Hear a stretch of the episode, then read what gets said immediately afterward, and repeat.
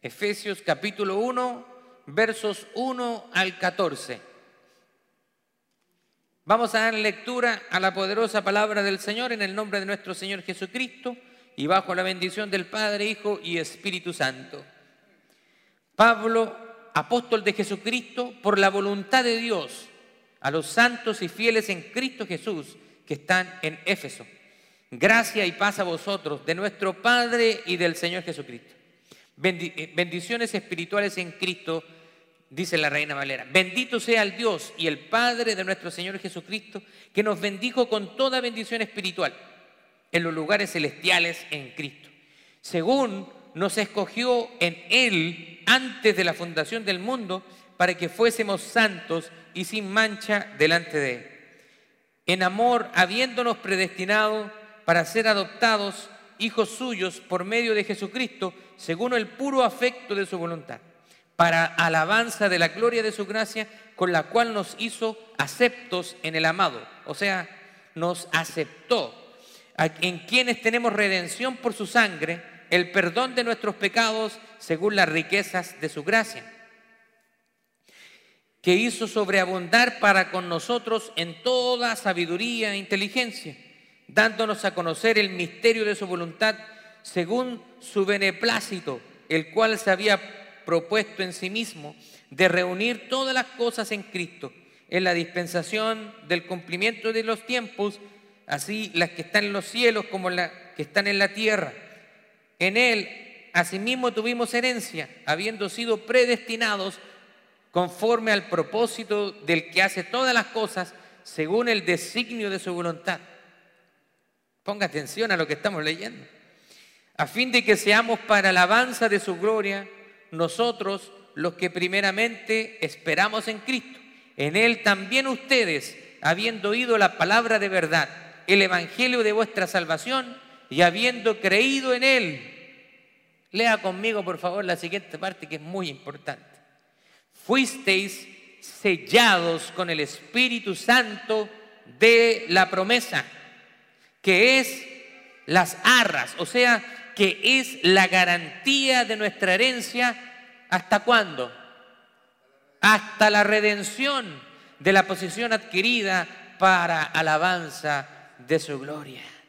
Gloria al Señor. Tome asiento, por favor. Bueno, quiero darle un poquito de contexto. Esta carta es una carta escrita por el apóstol Pablo de hecho, en el versículo 1 él se identifica, Pablo, apóstol de Jesucristo, por voluntad de Dios. Qué interesante. Muchas veces Pablo tiene que defender su apostolado, porque algunas personas lo acusaban de ser alguien que se levantó a sí mismo o que no era enviado de Dios, pero él decía, yo apóstol, por voluntad de Dios. Hoy en día me sorprende cuánta gente se levanta sola. Cualquiera hoy en día se autodenomina pastor, profeta, evangelista, apóstol, sin ni siquiera tener el conocimiento o los estudios necesarios, el entrenamiento, la preparación necesaria. Y se levantan líderes y siempre hay alguien que los sigue. Por eso es que es importante, dice acá, por voluntad de Dios. Es Dios quien nos levanta. Nosotros no nos podemos levantar solos o asignarnos un ministerio a nosotros mismos, porque es Dios quien nos escoge y Dios quien nos va revelando su voluntad. Ahora, esta carta del apóstol Pablo es interesante porque es una de las cartas que se denomina las cartas de la prisión. Pablo escribió esta carta estando en la prisión en Roma. Así que eso le da a esta carta aún un mayor peso, porque Pablo no está escribiendo ahí en la playita, pancita al sol, en Miami, en Florida, ahí en República Dominicana, disfrutando de los placeres de la vida. No, Pablo está escribiendo desde la cárcel. está privado de libertad.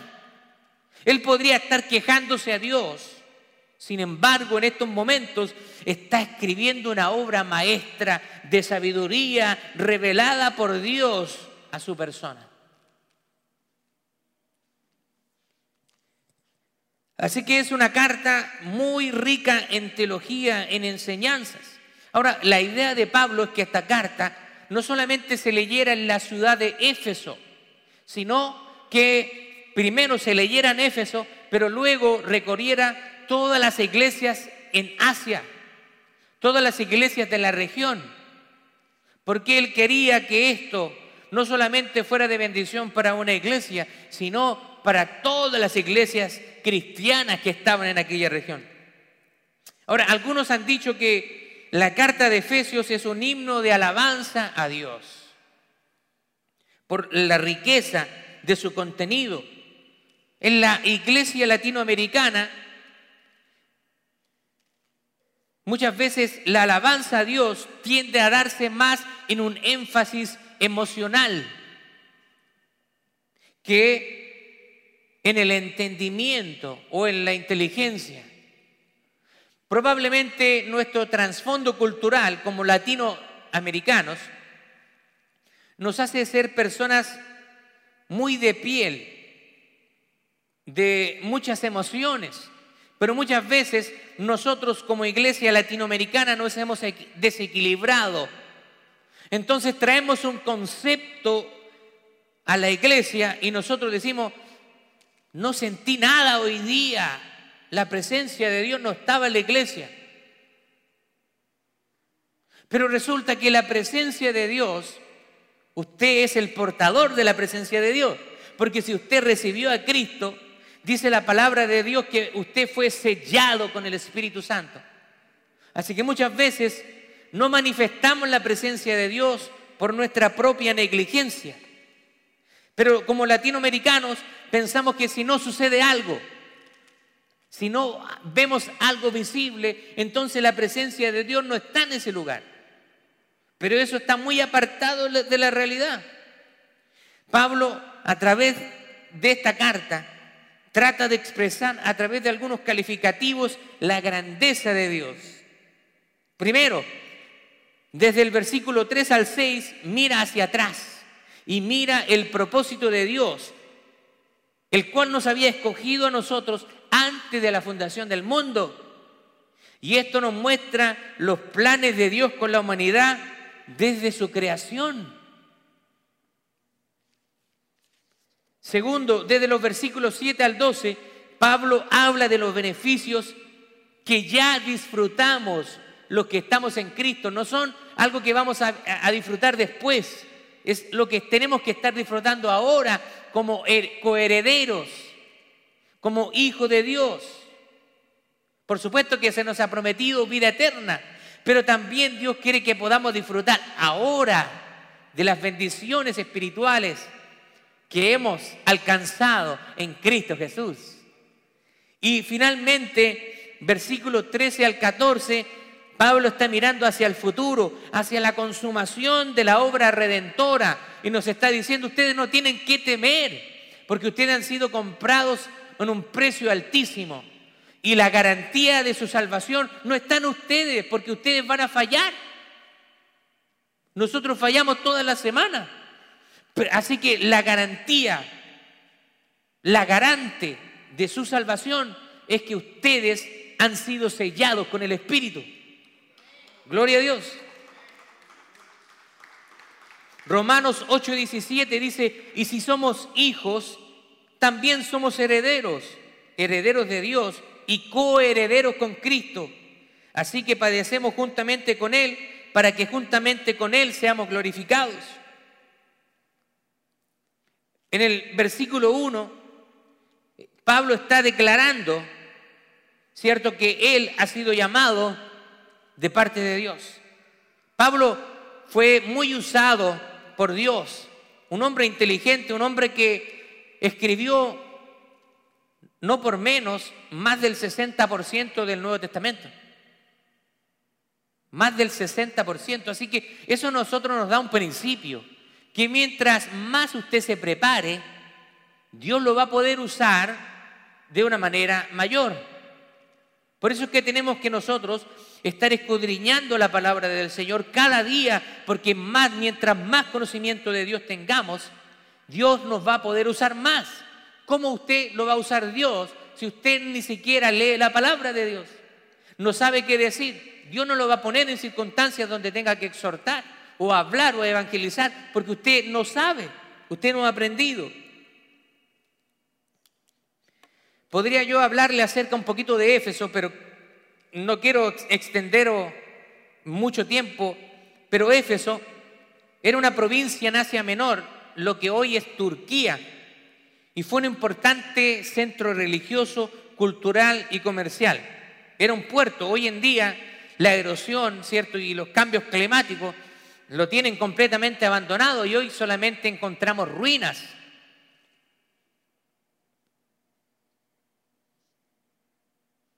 Es increíble como todas esas iglesias que Pablo plantó, hoy en día ya no existen. ¿Se da cuenta? ¿Usted ha pensado eso? ¿Dónde está la iglesia de Éfeso? La, iglesia en Colosas. A los filipenses, esas iglesias ya no existen. Sin embargo, la obra de Dios no se ha terminado. La obra de Dios no se termina. Los hombres son usados, nacen, son capacitados y mueren. Usted va a morir, yo también voy a morir mañana, pero la obra del Señor va a continuar porque la iglesia le pertenece al Señor. Ahora, en este pasaje hay un, se habla de una doctrina básica y fundamental de la vida cristiana y que debe ser entendida por cada uno de nosotros. Y es la doctrina de la predestinación. Oh, pastor. Esta es una doctrina difícil de comprender. Claro que sí. Es uno de los misterios del Señor y no tenemos respuesta para todo. Ahora, ¿qué es lo que es la doctrina de la predestinación? Es la doctrina, ¿cierto?, que enseña la palabra de Dios que Dios es quien nos escoge a nosotros. Aquí el Pablo dice, quien nos escogió antes de la fundación del mundo. ¿Se da cuenta usted? Antes de que usted naciera, Dios ya lo había escogido a usted. Antes de crear el mundo, usted ya estaba en la mente de Dios. Eso es muy difícil de poder pensar todo lo que conlleva eso. Pero también eso nos pone en nuestro lugar. Porque muchas veces nosotros queremos tener mérito en nuestro llamamiento, en nuestra salvación. Y el Señor nos dice, no, ustedes no tienen ningún mérito porque yo los escogí a ustedes. Ustedes no me escogieron a mí, Dios nos escoge y nos llama. El hombre dice que la palabra de Dios que está muerto en delitos y pecados. Sin Cristo estamos muertos, no hay nada que nos haga revivir de la muerte espiritual. Simplemente la misericordia de Dios nos alcanza y nos toca. Incluso cuando nosotros venimos a la iglesia, siempre hablamos esto con el hermano Willy Morales, él dice, a veces uno no quiere venir, está desanimado, pero aún así, cuando tú vienes con poca fuerza, es Dios quien te está trayendo. Porque el corazón humano dice que es engañoso y va de continuo al mal. Por lo tanto, si nosotros confiamos en nuestro sentir, un día nos vamos a levantar, un día no quiero ir a la iglesia, mañana voy, voy en un mes más, tres semanas, o no voy más a la iglesia. Nuestro corazón es engañoso, pero la palabra del Señor nos dice que Él nos escogió. Y la obra que Él comenzó, dice que Él es fiel en terminarla. Dios no deja nada a medias. Dios no es como nosotros. Nosotros a veces comenzamos las cosas y las dejamos a medias. ¿Sí o no? Pero Dios no es así. Si Dios comenzó la obra en usted, Él por amor de su nombre Él va a perfeccionarla hasta el día de Jesucristo. Ahora, durante la Reforma Protestante, la, Iglesia Católica Romana calificó al reformador protestante Juan Calvino como un hereje, ya que Calvino enseñó esta, esta doctrina. Pero la predestinación no solamente fue creída por Calvino, sino también por Martín Lutero, por Zwinglio y todos los principales teólogos de la Reforma Protestante. Ahora, han sido muchos los cristianos que a través de la historia han visto esta enseñanza claramente en las escrituras. Pero irónicamente, hay muchas iglesias protestantes que no creen en esta doctrina. No creen que Dios nos escoge.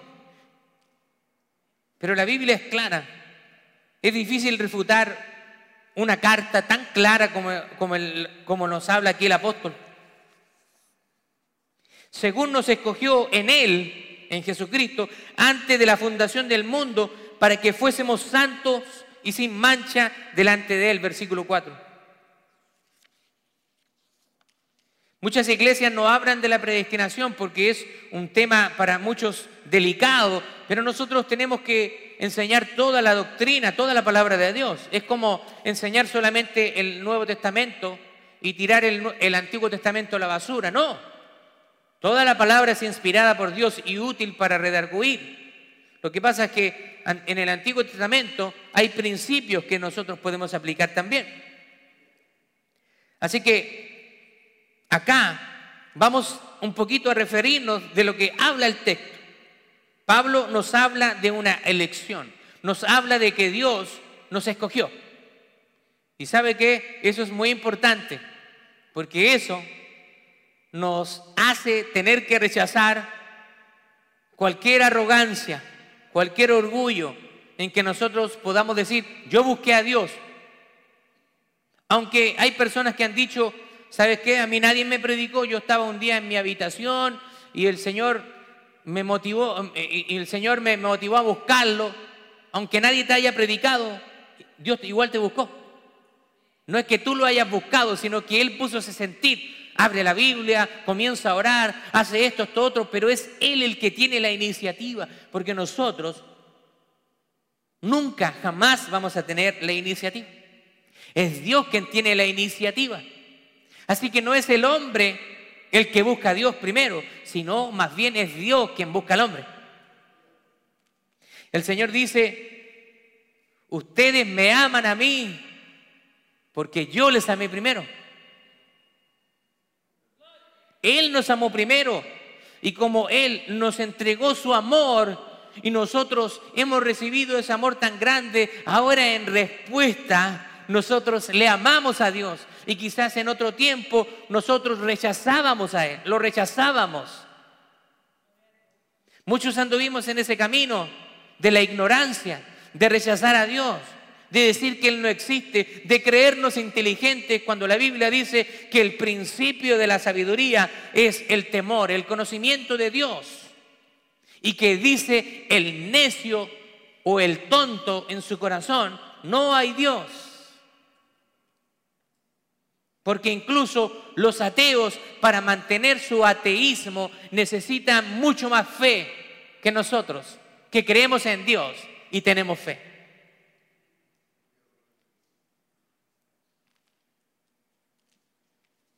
El primer principio de la termodinámica dice que la materia no se crea ni se destruye, solo se transforma. Un principio inviolable de la termodinámica. Pero el ateísmo te dice que la materia surge de la nada. Jamás esto ha sido reproducido en ningún laboratorio por ningún científico, nunca. Pero ellos te hacen creer que de la, nada surgió una célula y que de ahí se desarrolló todo el mundo. Pero nosotros creemos que Dios, por el poder de su palabra, Él trajo a creación todo lo que existe. Gloria a Dios.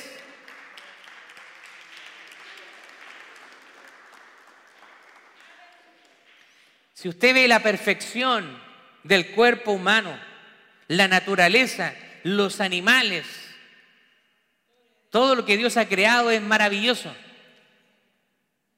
¡Wow! Hace poco tuve la oportunidad de estar allá en Florida y estuvimos viendo el show de las ballenas de SeaWorld. ¡Wow! ¡Qué tremenda! Animales. Y uno ve y yo decía, Señor, qué belleza de creación te existe. Cuando usted empieza a observar la belleza de la creación de Dios en la naturaleza, en los animales, usted queda prácticamente maravillado y se enamora cada día más del Señor. Bueno, Pablo acá nos habla de la lección y de las bendiciones que Él ya nos ha entregado. Tenemos bendiciones en Cristo. Primero, tenemos bendiciones espirituales. Dios, el Padre, le ha dado a Cristo toda bendición procedente desde el cielo.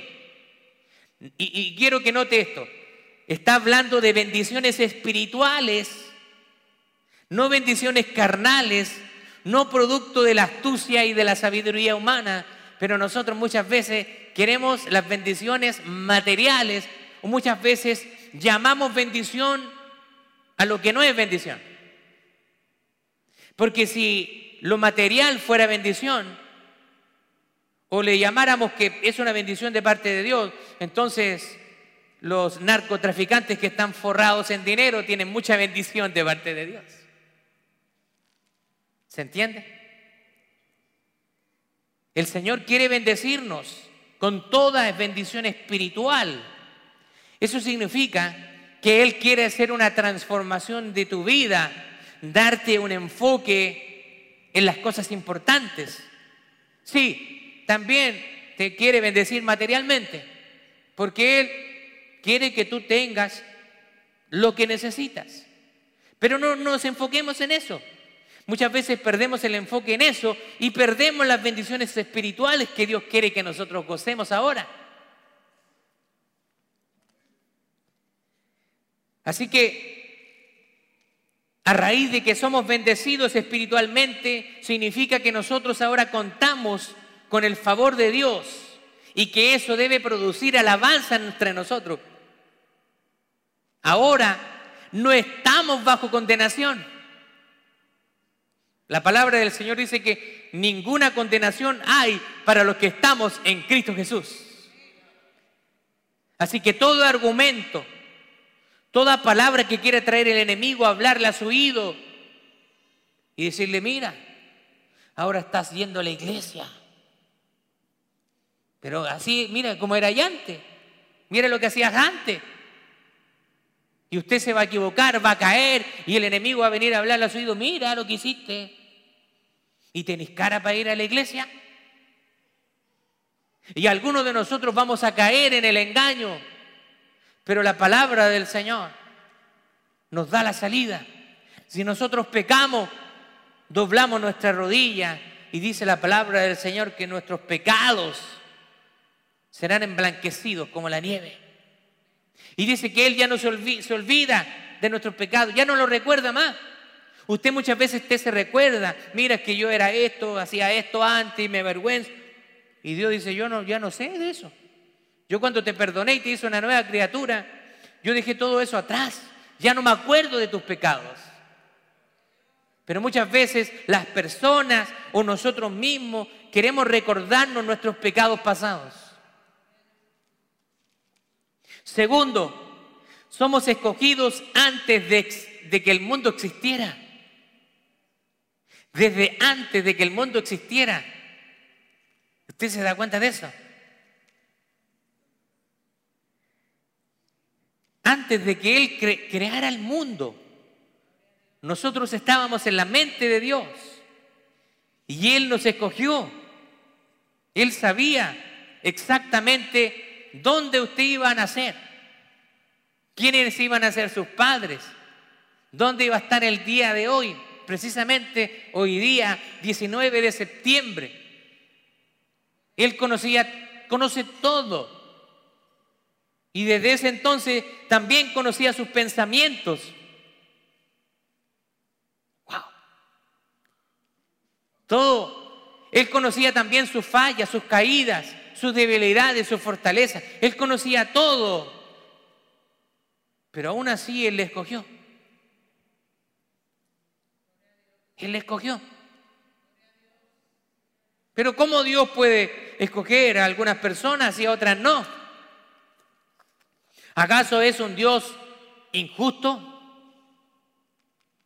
¿Es Dios injusto? No. La palabra de Dios dice que Él es un Dios justo. La palabra del Señor dice que Él murió por la humanidad, por amor a la humanidad. Pero muchos le rechazan. Las personas que rechazan a Cristo están bajo condenación. Están bajo la ira de Dios. Dios a nosotros nos escogió con anticipación para que fuéramos moldeados a la imagen de su Hijo. ¿Qué significa eso? Que Él nos escoge para que usted se parezca más a Cristo. Pero eso no es algo popular. Porque Cristo era fue un hombre perfecto. Él es perfecto. Él oraba por sus enemigos. Él aún siendo golpeado, maltratado, él oraba al Señor y le decía, Señor, Padre, perdónalos porque no saben lo que hacen. El Señor quiere que nosotros seamos moldeados al carácter de su Hijo, pero cuando alguien le hace a usted algo, ¿qué, hace usted? Tiene, tiene la, primera reacción que usted tiene, usted quiere ser como Cristo, ¿Qué hace usted? Mm, este me la hizo, este me la paga, ya sabe, ya no sabe con qué se está metiendo. Mira, Señor, no, no le deseo mal, pero ojalá que vaya saliendo de, de la casa y le pase un auto por encima. O cuando hay alguien, cuando hay alguien que usted tiene algo contra esa persona y le pasa algo malo, usted piensa, ah, ah sí, está pagando las consecuencias, el castigo de Dios. Y dice que usted se goza y, ah, qué rico, quería ver esto. ¿Ese es el carácter de Cristo? ¿No? Aún de las personas que nos hacen daño. Dice la palabra de Dios que nosotros tenemos que orar por ellos. Y eso no es popular. Eso no es algo humano. Como decía el chavo, la venganza nunca es buena, mata el alma y la envenena. Pero nuestra naturaleza humana nos desvía de todo lo que Dios quiere que hagamos. Y es difícil, sí. Todos hemos sentido, hemos tenido esos sentimientos en alguna vez, así que nadie aquí se me ponga con la aureola arribita y diga, no, pastor, yo nunca jamás he querido vengarme. Siempre le he deseado el bien a todas las personas. En algún momento todos nosotros hemos querido desear el mal a otra persona. Pero es cuando viene el Señor y nos recuerda quiénes somos en Cristo y quién Él quiere que seamos en Cristo Jesús. Otra bendición en Cristo dice que somos predestinados para ser hijos de Dios desde antes de que el mundo existiera. Predestinado y escogido, dos términos interesantes. O sea, había destinado él de antemano, él había decidido que usted iba a ser escogido para ser un hijo de Dios y para ser salvo. Cuando uno se pone a pensar en esto, muchas veces no va a tener una respuesta lógica. ¿Cómo es que Dios me escoge a mí? ¿Y cómo es que Dios no escoge a otra persona? ¿Cómo hay que personas mueren sin Cristo? Bueno, ese es un misterio de Dios. Pero nosotros, nuestra responsabilidad es predicar el Evangelio a toda criatura. A toda criatura. El Señor sabe quién va a ser salvo y quién no. Nuestra tarea es predicarle a esas personas que nosotros vemos y sabemos que no tienen a Cristo en su vida. Ahora, no es que Dios condena a algunos y salva a otros, sino que el ser humano ya se condenó a sí mismo cuando desobedeció en el huerto del Edén. Porque dice, por cuanto todos pecamos, estamos destituidos de la gloria de Dios. Porque por un hombre entró el pecado, pero también por otro hombre entró la salvación. El, pecado y la culpabilidad no fue heredada por nuestros padres, por Adán y Eva, y usted se preguntará, oye, sí, pero ¿qué tengo que pagar yo las consecuencias de Adán y de Eva? Si yo hubiera estado en su lugar, habría sido diferente. ¿Ha pensado así alguna vez? Mira, si yo estuviera en los tiempos de Cristo, yo no habría gritado ahí, crucifíquenlo. ¿Ha pensado eso? No, yo, por, claro, porque usted lo habla ahora con, mucho conocimiento. Usted ahora conoce a Cristo. Usted se ha visto como mil veces la película de Jesús de Nazaret que dan en Semana Santa. Así que usted sabe mucho de Cristo. Y ahora dice eso con ese conocimiento. Pero si usted estuviera en ese momento, probablemente muchos de nosotros lo habríamos crucificado. Así que somos culpables. Pero en Cristo ya no hay sentencia sobre nosotros. La Biblia también enseña que la elección tomó lugar antes de la fundación del mundo. Él nos escogió y nos predestinó.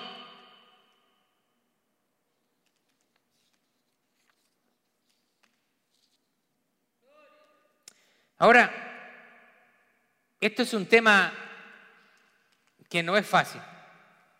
Hay algunos que han, tratado de explicar la predestinación como el preconocimiento de Dios de una persona y que Dios sabía cuál iba a ser la decisión de la persona, entonces como Él mira hacia el futuro y sabía que alguien le iba a aceptar, entonces lo escogió. Pero eso pone a Dios en un lugar donde depende del hombre. Es difícil. Él nos escoge. Punto. Yo a veces me he preguntado por qué Dios me escogió a mí. Él me escogió. ¿Por qué no me escogió para otro ministerio? Tampoco lo sé. A veces en momentos de frustración, en momentos de tristeza, uno se pregunta, ¿por qué me escogiste, Señor, para ser pastor? Mi esposa también a veces con frustración me ha dicho, ¿no se te ocurrió escoger otro ministerio? ¿Por qué no me dediqué a la música? Estaría como Marcos Barriento, como Miel San Marco ahí, por iglesia en iglesia, haciendo giras, porque los músicos no tienen problemas. Ellos van y cantan, pero el pastor local es el que se lleva los problemas con todas las personas. Pero Él nos escoge. Simplemente nosotros tenemos que obedecer a ese llamado que Él nos hace y hacerlo de la mejor manera posible. Al ser escogidos, el ser escogidos nosotros y ser predestinados no significa que usted ya es salvo automáticamente y no necesita arrepentirse de sus pecados. No. El hombre que escucha el mensaje necesita, primero necesita creer en el Evangelio de Cristo para ser salvo. Necesita entregarse a Cristo por medio de la fe. Y entonces necesita ser sellado por el Espíritu Santo de la promesa hasta el día de la redención. Así que de todas maneras necesitamos escuchar la palabra del Señor. Cuarto, nos ha favorecido grandemente. La idea es que Dios nos ha honrado, nos han puesto en un lugar de preeminencia, de, de honra y de importancia, no porque nosotros seamos, como dicen mis hermanos mexicanos, los meros meros, los mejores. No, simplemente Dios ha tenido misericordia de nosotros. Eso, eso es todo. No estamos aquí porque seamos mejores. Así que no tenga un comportamiento frente a otros que no tienen a Cristo de usted hacerse mejor que ellos.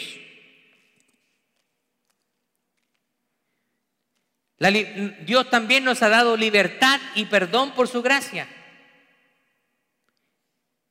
La sangre de Cristo nos ha redimido, nos ha rescatado, nos ha lavado y nos ha limpiado.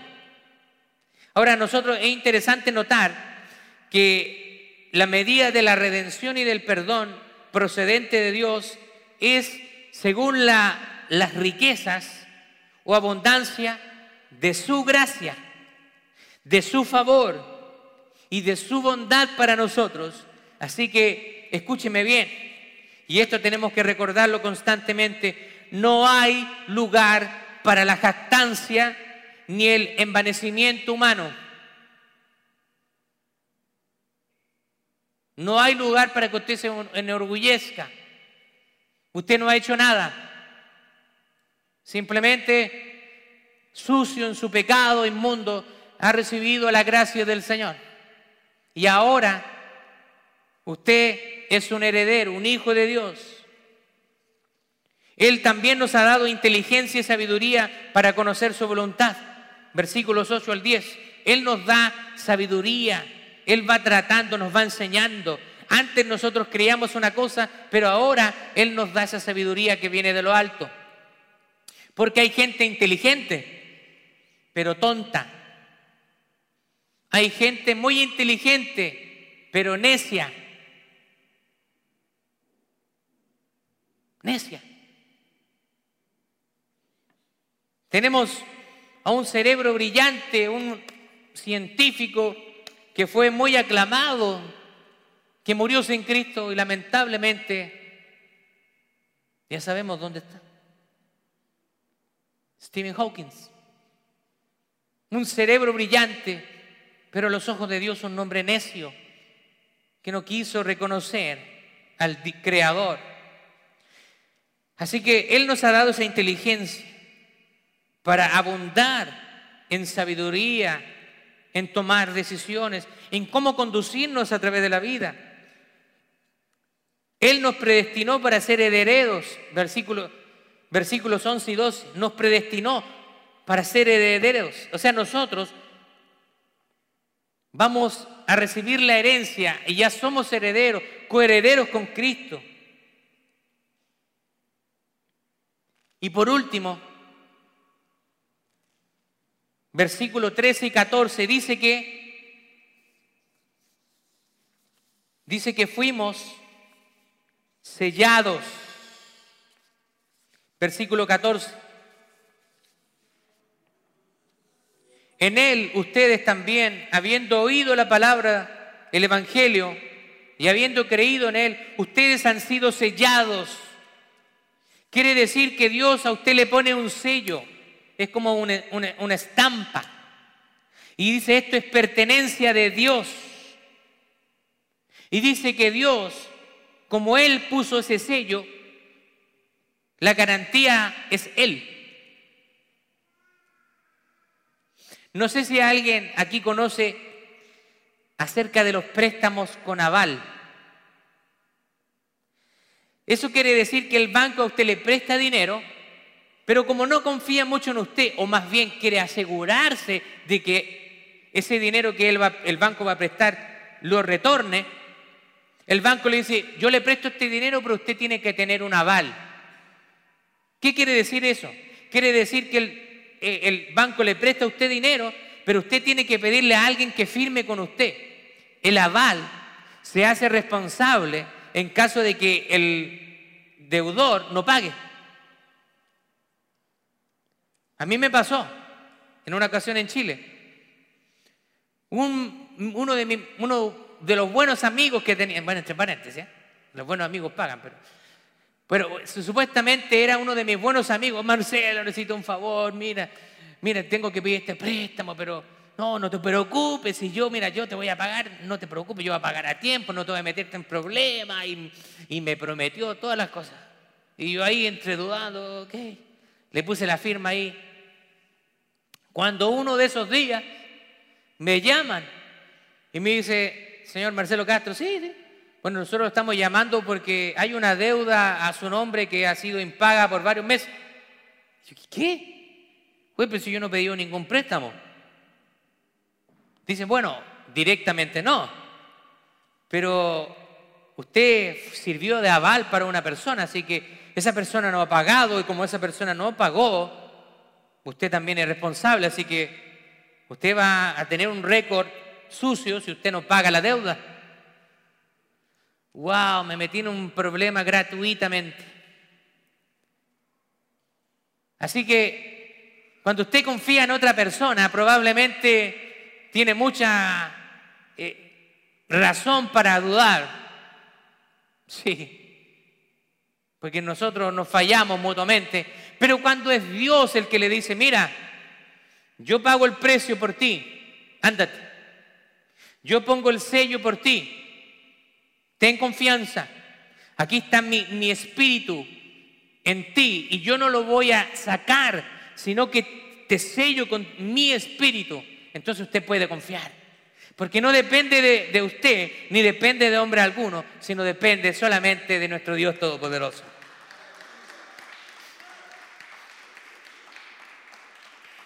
Bueno, vamos a recapitular las bendiciones que tenemos en Cristo, bendiciones espirituales, escogidos antes de existir el mundo, predestinados para ser hijos de Dios, nos ha favorecido grandemente, nos ha dado libertad y perdón, inteligencia y sabiduría, nos predestinó para ser herederos y hemos sido sellados con el Espíritu Santo, el cual es nuestra garantía de nuestra salvación y hasta el día de la redención.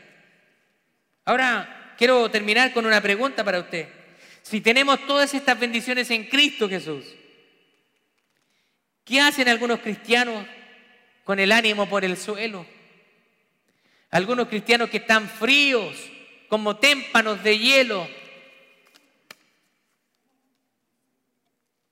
Es tiempo de que podamos reconocer de que somos bendecidos en Cristo. Que tenemos que manifestar su presencia en todo lugar donde vamos y avivar el fuego que hay en nosotros. Pablo cuando le habla a Timoteo le dice, aviva el fuego del don que está en ti. No le está diciendo Pablo, mira, pídele a otros que te animen. Le dice, anímate tú en el fuego de Dios que ha sido puesto en ti. Ahora, si todo lo que nosotros, todo esto nosotros lo tenemos en Cristo, ¿Por qué algunos cristianos buscan bendiciones en el mundo? ¿Por qué se alejan del Señor? Tras lo material y dejan al, Señor en un segundo plano. Si ya Dios nos ha escogido y nos ha predestinado por estas bendiciones, ¿por qué muchos llamados cristianos las cambian por las imitaciones de Satanás?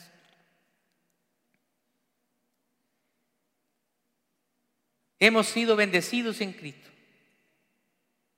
Y ya podemos disfrutar de sus bendiciones.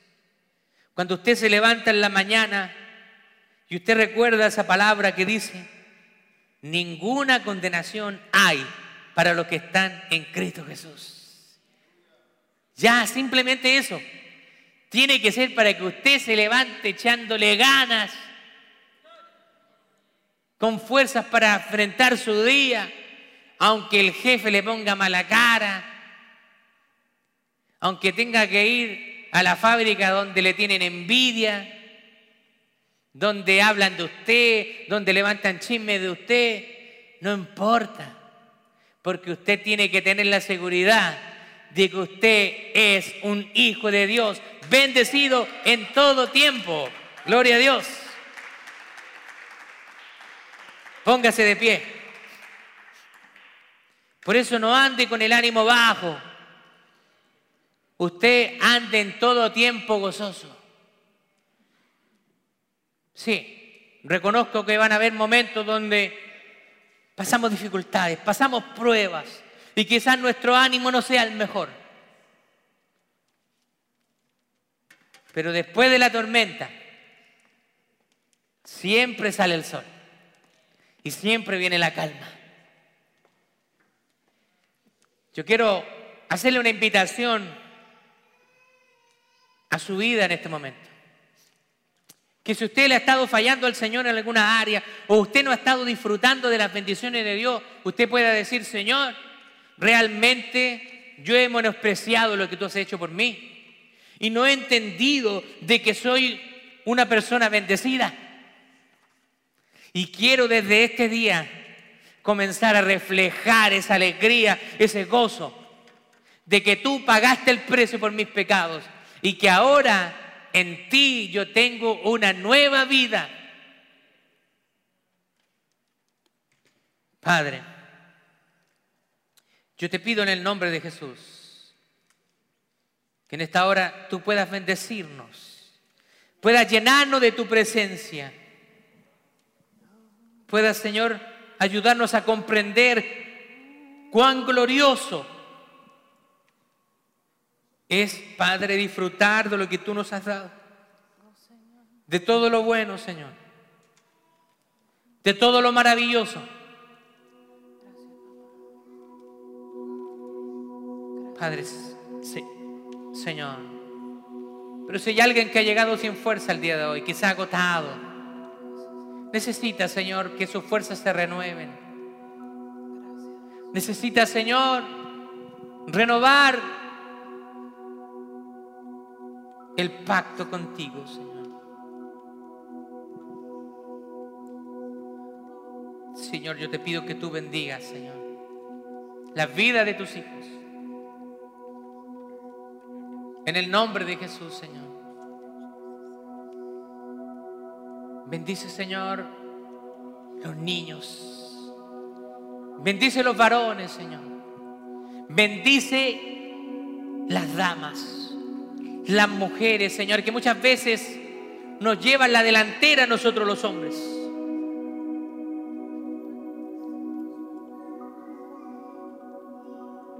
Señor, bendícenos. Llénanos e inúndanos con toda bendición espiritual. Si usted necesita recibir nueva fuerza de parte del Señor, yo le invito a que pase este lugar.